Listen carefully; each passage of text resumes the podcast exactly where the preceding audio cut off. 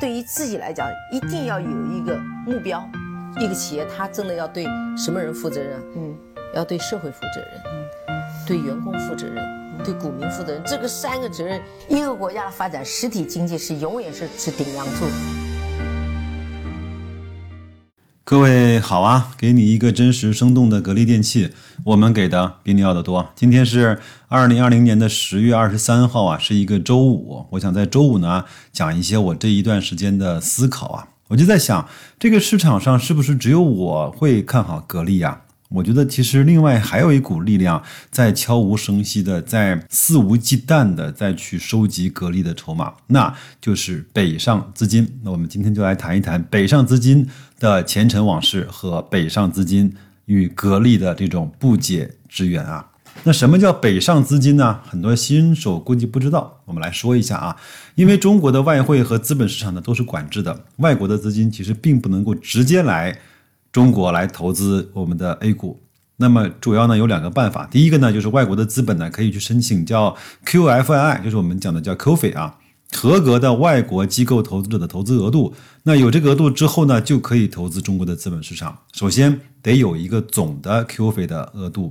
第二个呢，每个 QFI 的机构需要申请、需要审批 QFI 的资格。第三，每个 QFI 的机构依然有自己的 QFI 的额度。那么前一段时间呢，包括外汇管理局啊，他说已取消了美元为主的合格境外投资者，就是 Q 费以及人民币计价的合格境外投资者的配额。这个配额的取消呢，是总的配额没有上限了，但是境外的投资者。依然需要单独的进行审批，并且有投资额度的限制。就是说我希望你们都来，但是每一个我要稍微的去审核一下。第二个呢，就是我们今天要讲的北上的资金啊，就是通过香港交易所的沪深港通啊，直接的买入啊。那外国的投资者呢，可以通过香港交易所呢，直接购买上海交易所和深圳交易所的符合条件的股票。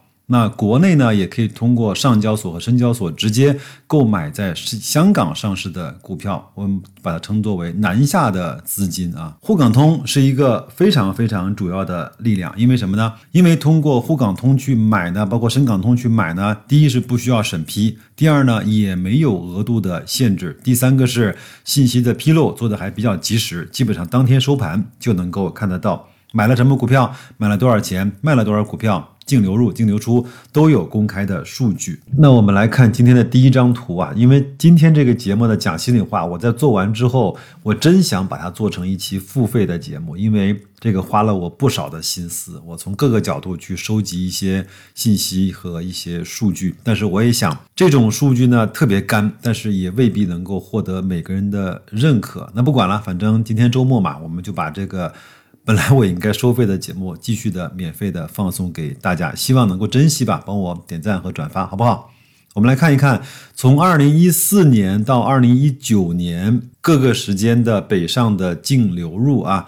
那二零一四年呢是净流入是六百八十五亿，二零一五年呢是一百八十五亿，一六年六百亿，二零一七年一千九百九十七亿，二零一八年两千九百亿，二零一九年是一千六百四十八亿。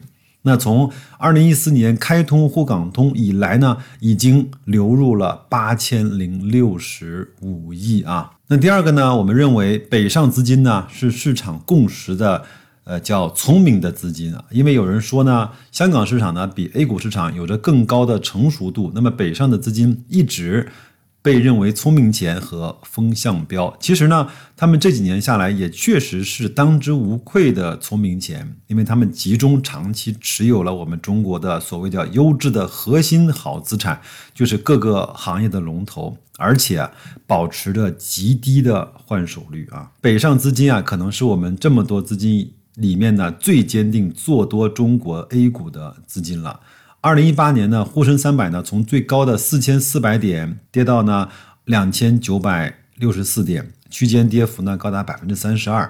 但是呢，北上资金却反而逆势的大幅加仓。截止到二零一八年的八月二十八号，北上资金累计买入了，听好了啊，七千五百六十二亿元的股票。那么截止到二零一九年的八月二十八号呢，一年之后啊，北上资金累计买入的。这些七千五百六十二亿呢，整个的市值是一万零八百零七亿，意味着这些北上资金的账面浮盈金额啊达到了三千两百四十五亿，收益率是百分之四十二点九一。那就是说，随着北上资金你去买股票，都能够赚到非常非常不错的。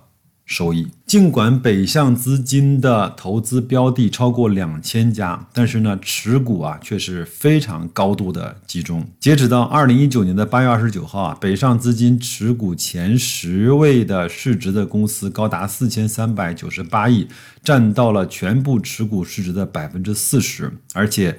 都是一些行业的超级龙头，比如说茅台、平安、美的、恒瑞医药、五粮液、格力电器、招商银行和中国国旅、长江电力和上海机场等等。这些里面，除了格力电器，其他的所有股票都涨得还算不错啊。那我们再来看一看，截止到十月二十一号啊，整个外资持有的格力电器这张图，我也会放到节目的信息里，大家伙请看我画红框的。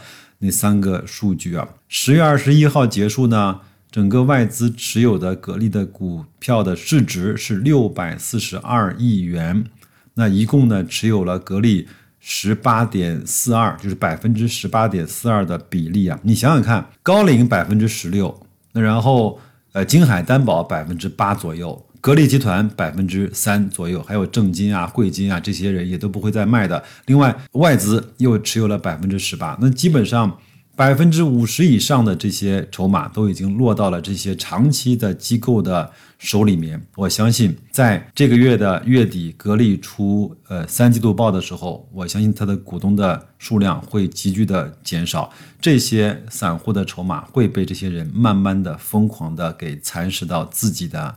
口袋中的，从九月二十九号以后呢，只有一天是净流出，那一直格力都是被外资净买入的。我们再看下面一张图，这个是深股通啊，从九月三十号到十月二十二号的流入流出情况，我们发现只有三天是净流入，其他的。所有时间都是在净流出，但是我们再比较一下格力的上面那张图，无论外资是总体净流入还是净流出，格力依然都保持了相对还算巨幅的净流入，说明什么呢？说明这些人已经真的在有点不顾吃相的再去抢筹了啊！那我们再往下来看吧，呃，二十二号这一天呢，深股通又是净流出了。二十个亿左右，但是那一天格力依然被买了三点一六个亿。那截止到十月二十二号呢，北上资金在一个月呢，一共是净卖出了一百三十九个亿。那其中深股通是净卖出了三十三个亿，沪股通是卖出了一百零五个亿。在这样的情况下，还是在抢筹格力电器。那我们再来看一看啊，截止到十月二十一号啊，整个年度的被外资持有的市值最高的十家公司呢，是第一贵州茅台，它被外资呢是持有了一千七百多个亿，但是呢占流通股本呢只有百分之八。那美的呢是被持有了八百五十六个亿，占总的股本呢是百分之十五。那格力呢是持有了六百四十二个亿。那占总的股本呢是百分之十八，这个呢在持有市值最大的十家公司里面，那格力被外资持有的比例是最高的。那也只有四家公司被外资持有的比例占总股本超过了百分之十，分别是美的、格力、恒瑞医药和伊利股份。那我们也都知道啊，外资的持股比例呢不超过百分之二十八。有一次，我记得美的应该是被买到过了百分之二十六左右，对吧？它就只能卖，不能再买了。那会不会放开呢？我相信一定会。为什么呢？我们来看一看其他的国家外资持股比例的一些数据啊。中国台湾啊，它是有百分之三十八整体的股票市值是被外资所持有的。那在日本呢，外资持有整个日本股票市值的百分之三十。英国呢，外资持有。整个英国股票市值的百分之五十四，就连美国外资也都持有了美国百分之十五的比例。韩国是百分之三十一。那我们相信很多人都关注中国现在外资买了这么多，它一共持有了我们多少比例的市值呢？大家听好了，百分之三。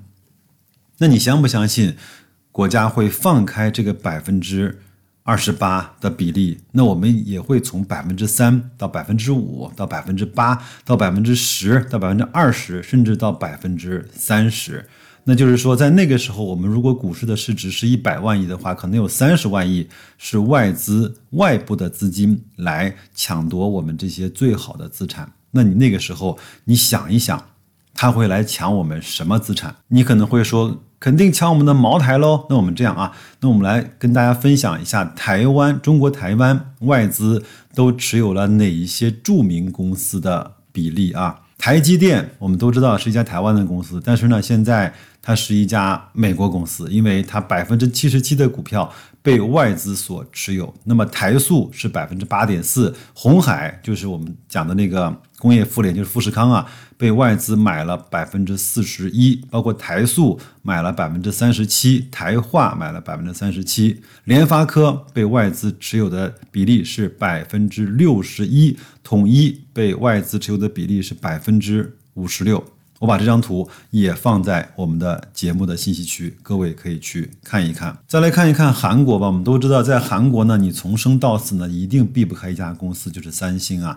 三星是韩国的本土公司啊，它占整个韩国的 GDP 是一个非常高的比例。一家公司来这么看，它是一个很奇怪的现象。但是现在在韩国的股票市场上，三星的整体公司是被外资买走了百分之五十七，三星的电子被外资买走了百分之九十二，包括 LG 化学被外资买走了百分之三十八。下面还有很多像 LG 的家居，包括像三星的生物。还有像韩国的电信吧，包括像三星的什么一些公司都被外资买走了百分之十四、五十几，甚至是更多。对这种资本放开，外资一定会挑它整个国家外资认为最有竞争力的那些东西去买。而且一定是全球化的、国际化的、高科技的、有行业和技术壁垒的。那会不会继续买茅台？我不知道，可能也会。但是我想，外资呢大概率会来去抢我们的三类企业。第一个呢是就是只有中国有、外国没有的东西和产业，比如说我们的白酒，比如说我们的中药，对吧？第二个呢就是。中国非常强大，全球加起来都可能比不过中国的这些产业，比如说我们的家电、我们的生产制造、我们的重工业、我们的钢铁，包括我们的水泥，类似于像这样的这些公司。第三个呢，就是呃，美国有，但是呢，被中国人非常快的就学会并且超越了，就是我们的互联网，包括我们的这些创新的这些金融、我们的这些物流这些企业。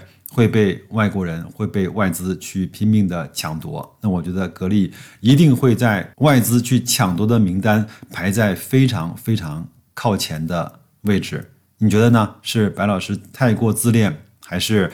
我们真看到了一个事情在背后的一点点的真相呢？希望跟你在留言和互动区进行讨论。最后呢，还是那句话，白老师为这期节目呢，真的是花了不少心思，做了不少的总结和汇总，希望呢对各位有一点点的启发和帮助。如果好的话，帮我去转发和推荐。那就这样吧，祝各位周末愉快，生活顺利，再见。